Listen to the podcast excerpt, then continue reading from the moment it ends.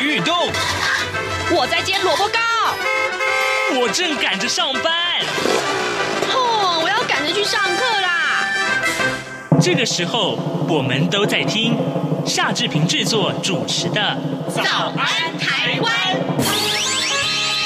早安台湾带给你最热门的时事访谈，最感动的人物专访，最直接的民意表达。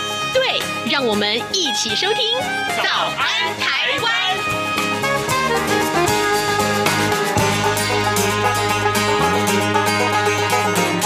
早安，台湾！我是夏志平。今天是二零二二年的四月四号，星期一。在这个清明节的连续假期中，志平要特别带您从企业的经营上看到成功的契机。我相信啊，疫情让很多商家没有办法营运下去，而今天的品牌故事分享一定可以带给你一些灵感或者是启发。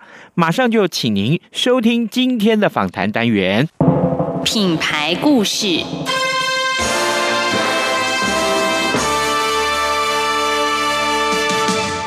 这里是中央广播电台台湾之音，您所收听的节目是《早安台湾》，我是夏志平。各位听众，呃，疫情对于全世界造成的影响啊，一直是过去这两三年来我们报道的重点。那么，当然了，疫情来袭啊，也让很多的商家应声倒闭了啊，即便是苦撑啊，也是元气大伤。但是呢，志平却发现啊，有几家企业他们真的不太一样啊。经营策略的这个应变呢，结果呢，呃，就让他成为疫情之下这一场竞赛的优胜者。所以呢，今天我们特别在节目中要分享这样一个个案啊。我们邀请到肉老大顶级肉品涮涮锅的行销经理梁志龙，我们请志龙来到现场啊，跟大家一块来分享这各种的经验和关键。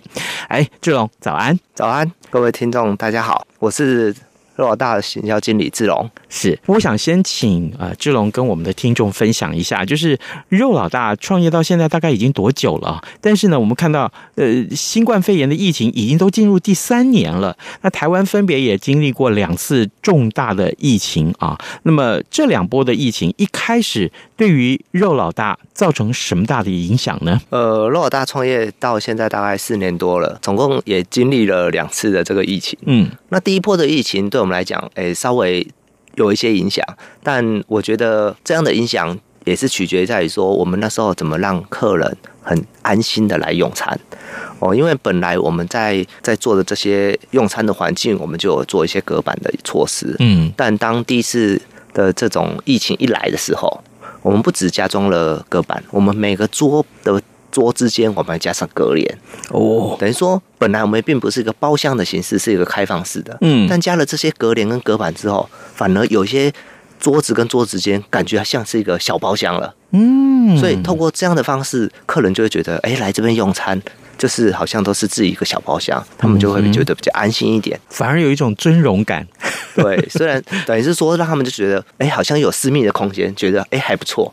嗯，好。可是呢，这当然了，疫情没有来之前，肉老大已经做好了一些准备了。是啊，不过呢，疫情真正爆发之后，我想应该会再做调整吧。这当中的转折是什么呢？呃，应该说最重大的爆发，大一定大家都可以知道，就是去年五月开始的那那一波，那一波确实是蛮。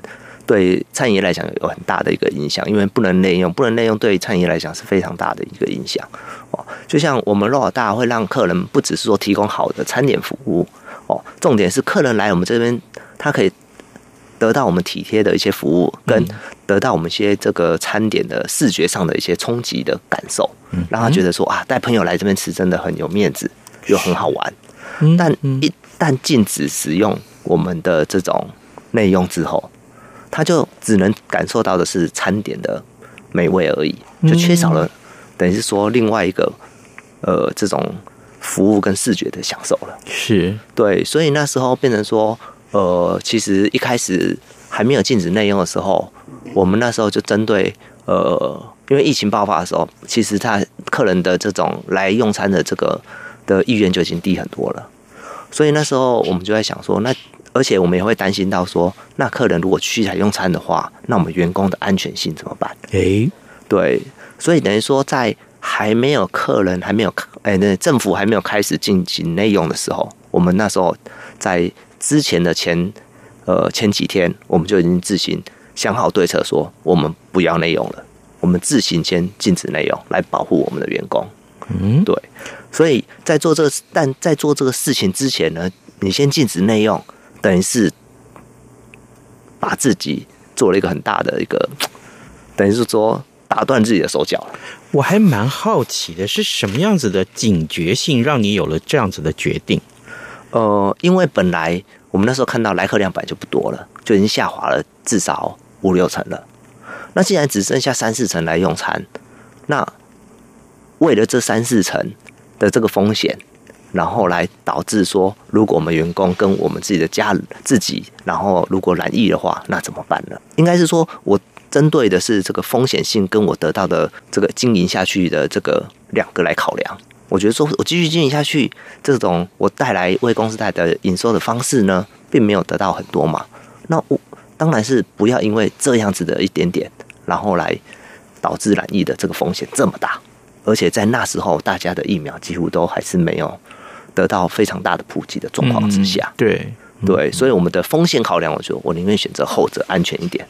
那当然做了这个决定之后，对我来讲杀伤力很大啦，因为大家都还在、嗯、还在可以内用啊。是，那我就要去想我要做什么样的策略，然后来拉高我的营业额。等于说，做不要内用的这个方式，得到了一个安全的一个我们想要的安全的考考虑到员工的这个部分。嗯，但是呢，我要有另外一个方式的是，不要让我的营业额下滑。是，然后呢，让我的员工还是有工作，而不是说啊，那我就直接做。呃，不要内用，然后保护员工，但是生意就继续这样撑。那那这个调整是什么呢？对，所以那时候我们调整就在思考说，那我需要做什么事情来让大家变得说，哎，好像应该来带，嗯，只做外带就好了。嗯，哦，是对。所以那时候我们就开始想想了一些活动，哦，想说什么样的活动会让客人觉得他很想外带，除了餐点的好吃之外，嗯，第一个我觉得当然是他让他觉得非常的超值。打折，对，买一送一之类的，对，是吗？那如果说写个打五折，还是说什么？我们觉得说，哎、欸，好像没有什么什么话题性，所以我们那时候就思考，跟他们讨论说，哎、欸，我们可以来想一下，说一元可以做什么事情？一元一块钱，对，一块钱可以做什么事情呢？嗯、我相信一块钱掉在地上，可能大家都不太想要捡。所以，如果你可以把一块钱让客人觉得说，哇，一块钱可以赚到一个。个人套餐的话，不知道好不好呢？你的个人套餐原本都是数百元诶。对，那个个人套餐，我们就设计说，假设你一块钱可以买到一个个人套餐，价值三百多块钱。嗯，那不知道这一块钱假设掉在地上，你应该会捡的吧？哦，结果果然奏效了吗？对，但是当你想好一个活动的时候，我觉得要怎么样让活动曝光出去更重要。对对对，所以。当然，以从以前我们我我负责公司的行销，所以以前我们在自媒体的这个的部分跟网红的这种合作本来就很密切。嗯，像所以像自媒体，我们自己我每个月在网络上呃在地商家的流量就大概一百万。嗯哦，所以经营好这样的自媒体之后，我觉得有好的活动搭配，再来就是把怎么样把讯息推广出去。那很多商家他有时候没办法做到这个事情，是他的活动其实很好。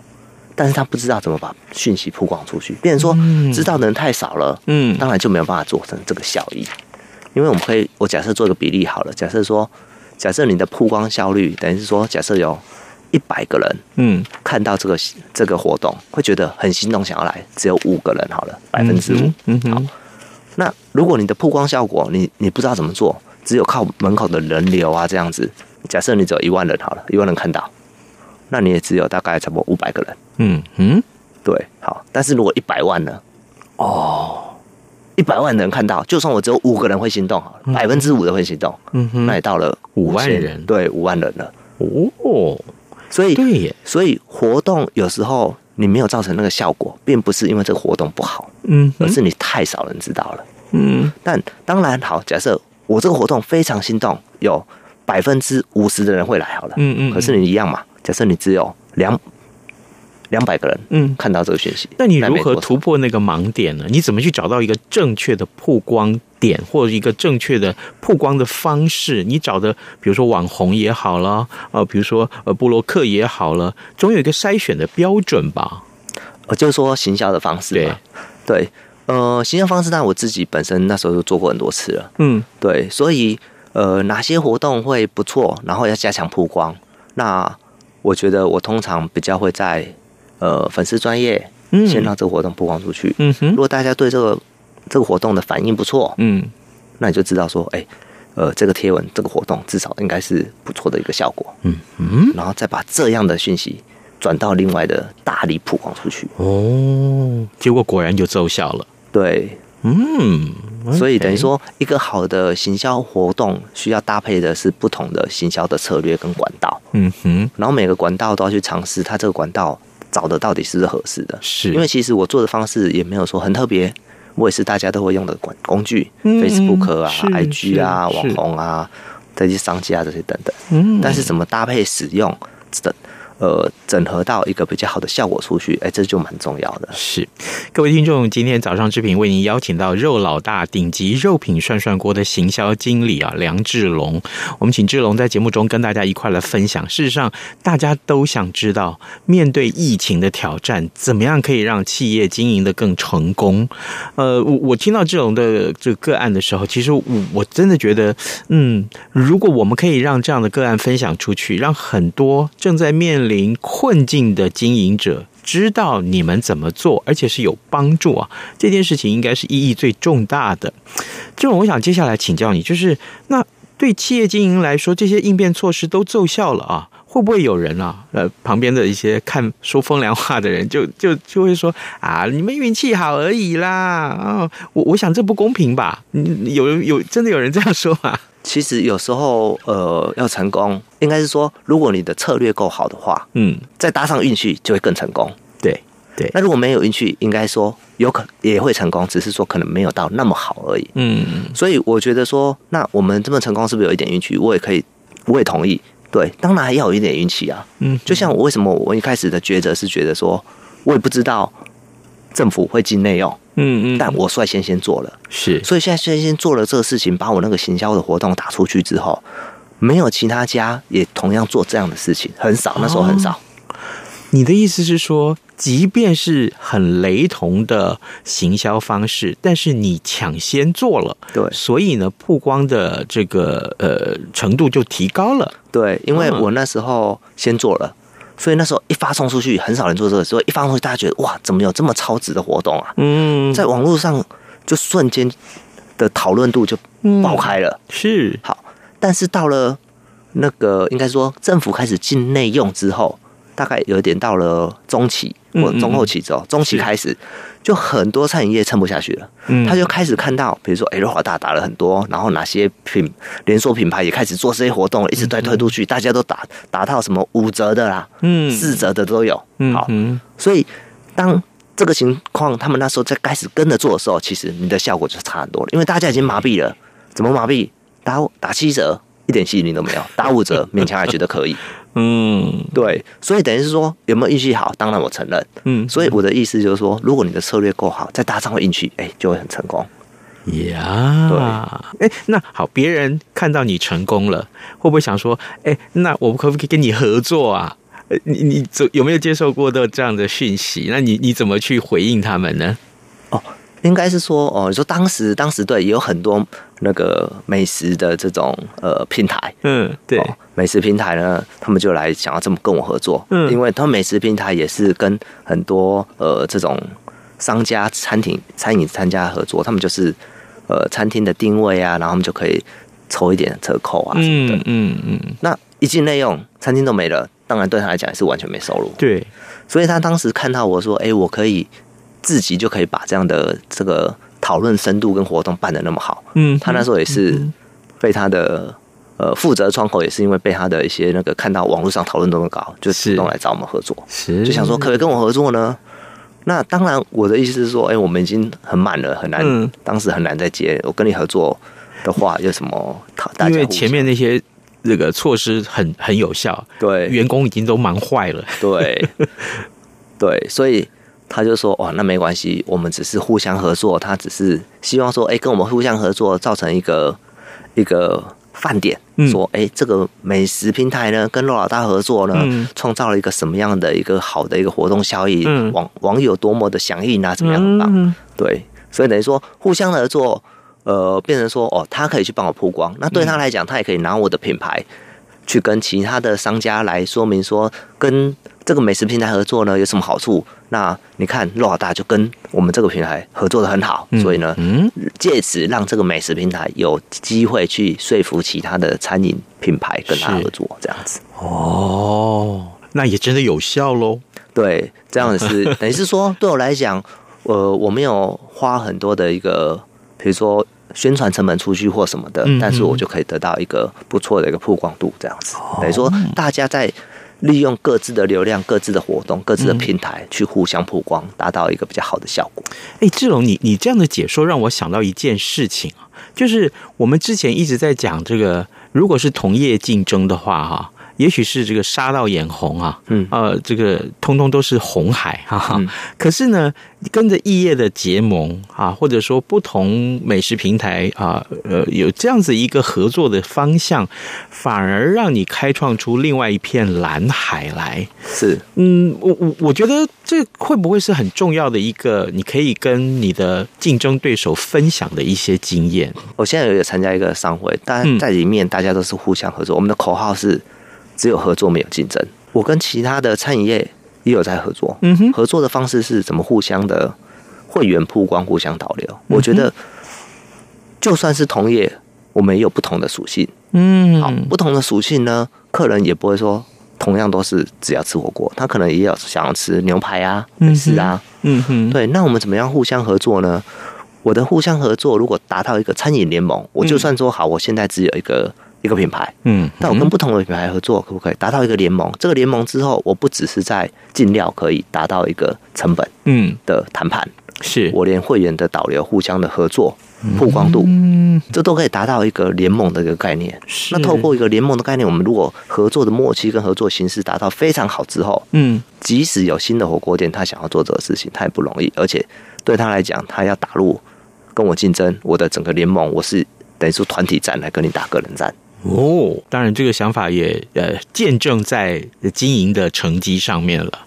对，就等于说，怎么样让呃跟我的竞争对手拉出一个差异化，跟一个、嗯、等于说跟他拉远他跟他竞争的一个距离，这样子。嗯哼哼，我我我还想继续再深入的请教你，所以从你刚刚的分享到现在，我们看到就是你你提早比别人看到一些什么。啊，你可以提早来因应，来制定一些策略，然后呢，当变化发生的时候，可是却又必须做微调，这个变跟不变，嗯，当中的这个拿捏，因为我不是企业经理人啊，我没有经营事业，所以坦白讲，我我是觉得不是不是很了解。那你在这个位置上这么久了，这当中的变跟不变，就是怎么去去有那个嗅觉，知道你这时候该变了。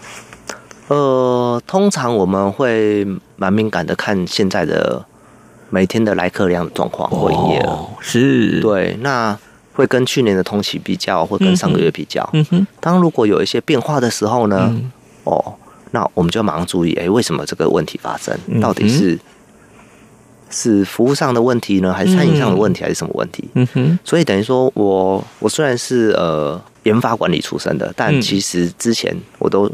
我们在前一下工作的时候，我就要学习怎么样去看财务报表，从财务报表里面呢去分析一些问题出来。嗯哼，所以等于说这种财务数据哦，我就会一看到有问题，我就会请他们马上拉出来，从人力成本的细细细项拆解，嗯，到食材成本的细项拆解，哦，来做一个比较，到底哪里出了什么问题？所以你把整个财务呃分析得越透彻，你才可以知道问题大概在哪里，再从那个问题里面，再去发现说，去了解到底出了什么问题。那我应该做什么事情来解决？尤其你刚刚又呃也跟大家分享过，就是说跟一些同业的合作。那比如说有些人想要在店里面吃到火锅，但是他这时候突然想吃牛排怎么办？我我我那天去这个呃肉老大吃饭的时候，我就想，哎，为什么突然有看到有调酒啊？我好意外啊！我说对，没错，这里的这个呃店里面的氛围啊，灯光不是那么的亮，其实是有一点点微暗，让人家觉得哇，年轻人应该很喜欢来这种地方，因为感觉像有一点夜店的感觉，但是但是又不是太暗了哈哈。这个火锅店里面卖调酒这件事情，这是什么样的机缘呢？看到一个这样的一个产品，然后他来跟我呃寻求说，哎。有没有机会跟我这样合作？因为他们觉得他们的调酒还不错，是对他希望说，看我们在生日的时候呢，是不是呃可以给客人有这样一个体验？哎，那我就是尝试了这样的产品之后，觉得哎还蛮好玩的，因为他他那个调酒并不是说我我有调酒师自己调给他，如果是我调酒师调给他，我就觉得还好，因为这也没有什么。对，但是这个调酒是等于是说，我都算是一个调酒胶囊，你只要自己 DIY 很简单就可以。体验到不同口味的一个调酒哦哦，那我就觉得 DIY 好玩这个事情是要让客人可以让客人体验的，因为现在的客人就是说不只要好吃啊，也要好玩啊，服务也要很特别，也要新奇啊，是对，这是等于说在现在经营餐饮业有点需要的元素，嗯嗯，所以我觉得好玩之后呢，我就想说好，那我要怎么样让客人好玩？但好玩呢之中，我要怎么样让他觉得有点惊喜感？嗯，所以在。给他这种调酒的东西之前呢，我就用在设计了一个，把这个调酒放在一个宝盒里面。嗯，那宝盒它一打开的时候呢，会有整个干冰的云雾的效果全部出来，好像真的是从海底拿到了一个宝盒宝藏。打开之后，哇，让你觉得说哇很惊讶。嗯，等于说让客人觉得一个是惊奇感、视觉感冲击，然后再搭上好玩，而且餐这个调酒喝起来也好喝。让它达到这几个元素。哎、欸，你做这么多考虑，居然都没有让你变成白头发哎！有，但是头发掉了不少。哦，不会了，不会了，还好啦。可是，哎、欸，好有趣啊！所以，嗯，你的解说让我觉得企业经营是辛苦，没有错，但是有趣味。哎，我就是呃，一直会喜欢在消费者的角度，嗯嗯嗯，消费者的角度想要什么东西呢？然后呢，去感受，然后去体验。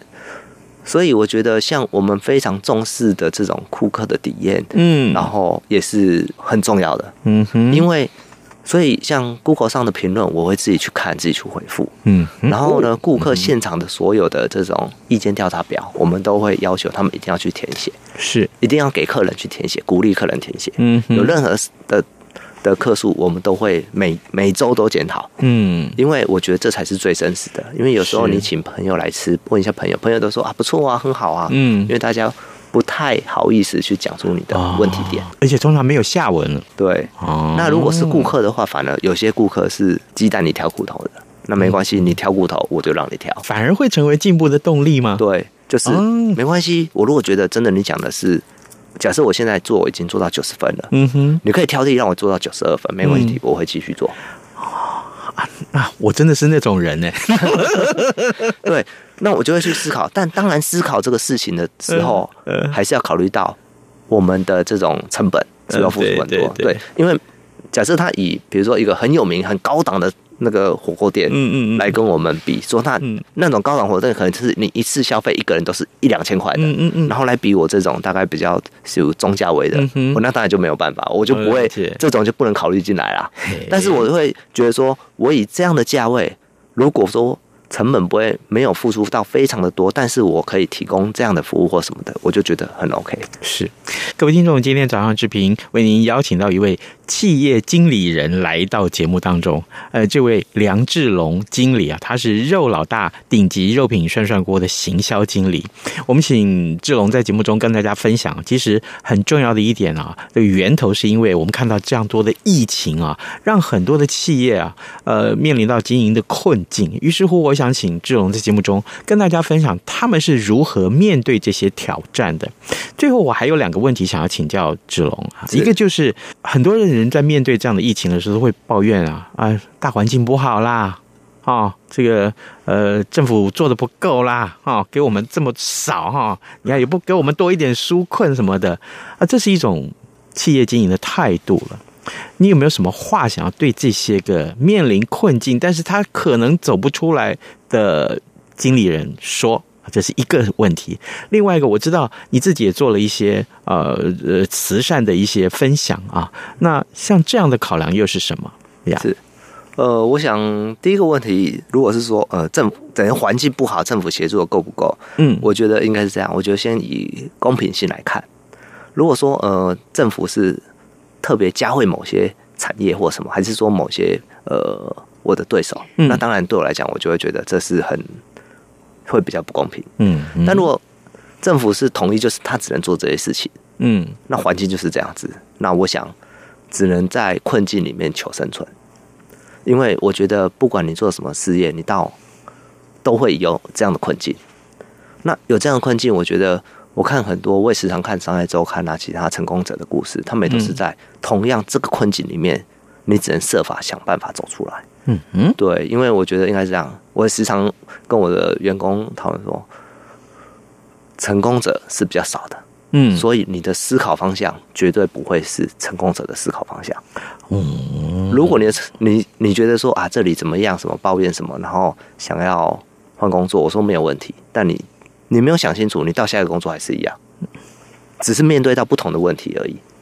是对，所以我我认为说，成功者是一直面对问题，还是说你不解决它就换工作，还是说换职场，还是说放弃它吗？还是说成功者是面对问题，他只是一直不断的去修正，然后去改变，然后去试着突破困难。嗯，对。好，那慈善事业呢？因为我自己也有小孩，而且我的小孩一开始有一点发展迟缓。那时候呢，我去呃照顾我的小孩啊，然后当他带他去做复健的时候，会看到、嗯、哇，有很多的小孩也是有这样的问题，甚至比我小孩严重很多。大家付出的心力都很都很辛苦。是，我就。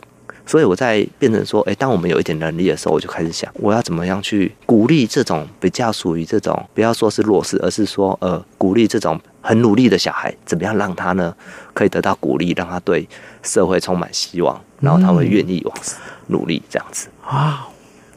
所以那时候我就跟各个学校来接触哦，家长会啊、教师会啊去接触，说，请问我们可以提供免费的餐券给小朋友，在呃。他们学期末的时候，看你们是要鼓励他是很热心公益的，还是说还是要是很呃，比如说成绩最佳进步奖啊什么的，去鼓励这些小孩。然后拿到这个餐券的时候，他会很开心，然后呢就可以来肉老大用，然后可以得到免费的餐点。因为我相信，如果是小学生，他得到这个他会很开心。对对，那为什么没有做高中啦、啊？还是说呃高中以上？因为我觉得高中可能拿到这个，他不会觉得。很开心，但小朋友应该会很开心。嗯，对，所以我在考虑到说，哎、欸，怎么样呢？做这个事情可以得到比较大的效果。嗯，所以变成说。嗯所以我做每一件事情都会想这个事情。那同样这个事情也是一样。既然如果是这样的餐券给小朋友会得到小学生会得到比较效果，那我就先针对小朋友。反正小学生也是很多。那如果说可以间接这样的让他们得到一个好的鼓励，然后会下次更努力，会更想要服务这个学校啊什么的，那我觉得也是很棒的一件事情。是，嗯，好极了。各位听众，今天早上之平呢，为您邀请到肉老大。顶级肉品涮涮锅的行销经理梁志龙来到节目当中啊，跟大家分享，嗯，在疫情之下，企业经营其实。啊，需要有更多的专注，更多的警觉。那也正好啊，他们有呃一些不一样的做法。那这些做法，刚刚志龙都跟大家分享过了。同时呢，更重要的是，呃，刚刚志龙在分享他的这个慈善事业的时候，也也让我有了很多的感动啊。就是呃，我相信很多人从中可以受到鼓励。而且呢，呃，我再一次要跟大家来强调，就是说。呃，志龙让这个企业经营的更有趣味性啊。然后呢，这个在蓝海的策略之下，呃，怎么样去动足机先，这些都是帮很多的企业在疫情之下可以有啊开创另外一个不同的这个呃顺境的很重要的关键。所以呃，如果你听到今天啊这这样的分享啊，其实你可以好好去参考他的成功的路径啊。我们就非常谢谢。啊，志龙今天跟大家的分享，谢谢你，谢谢，嗯、谢谢，谢谢。早安，台湾，你正吃着什么样的早餐？吐司加火腿蛋，咬一口，然后收听中央广播电台。各位听众，以上就是今天的早安台湾，谢谢您的收听，咱们明天再会喽，拜拜。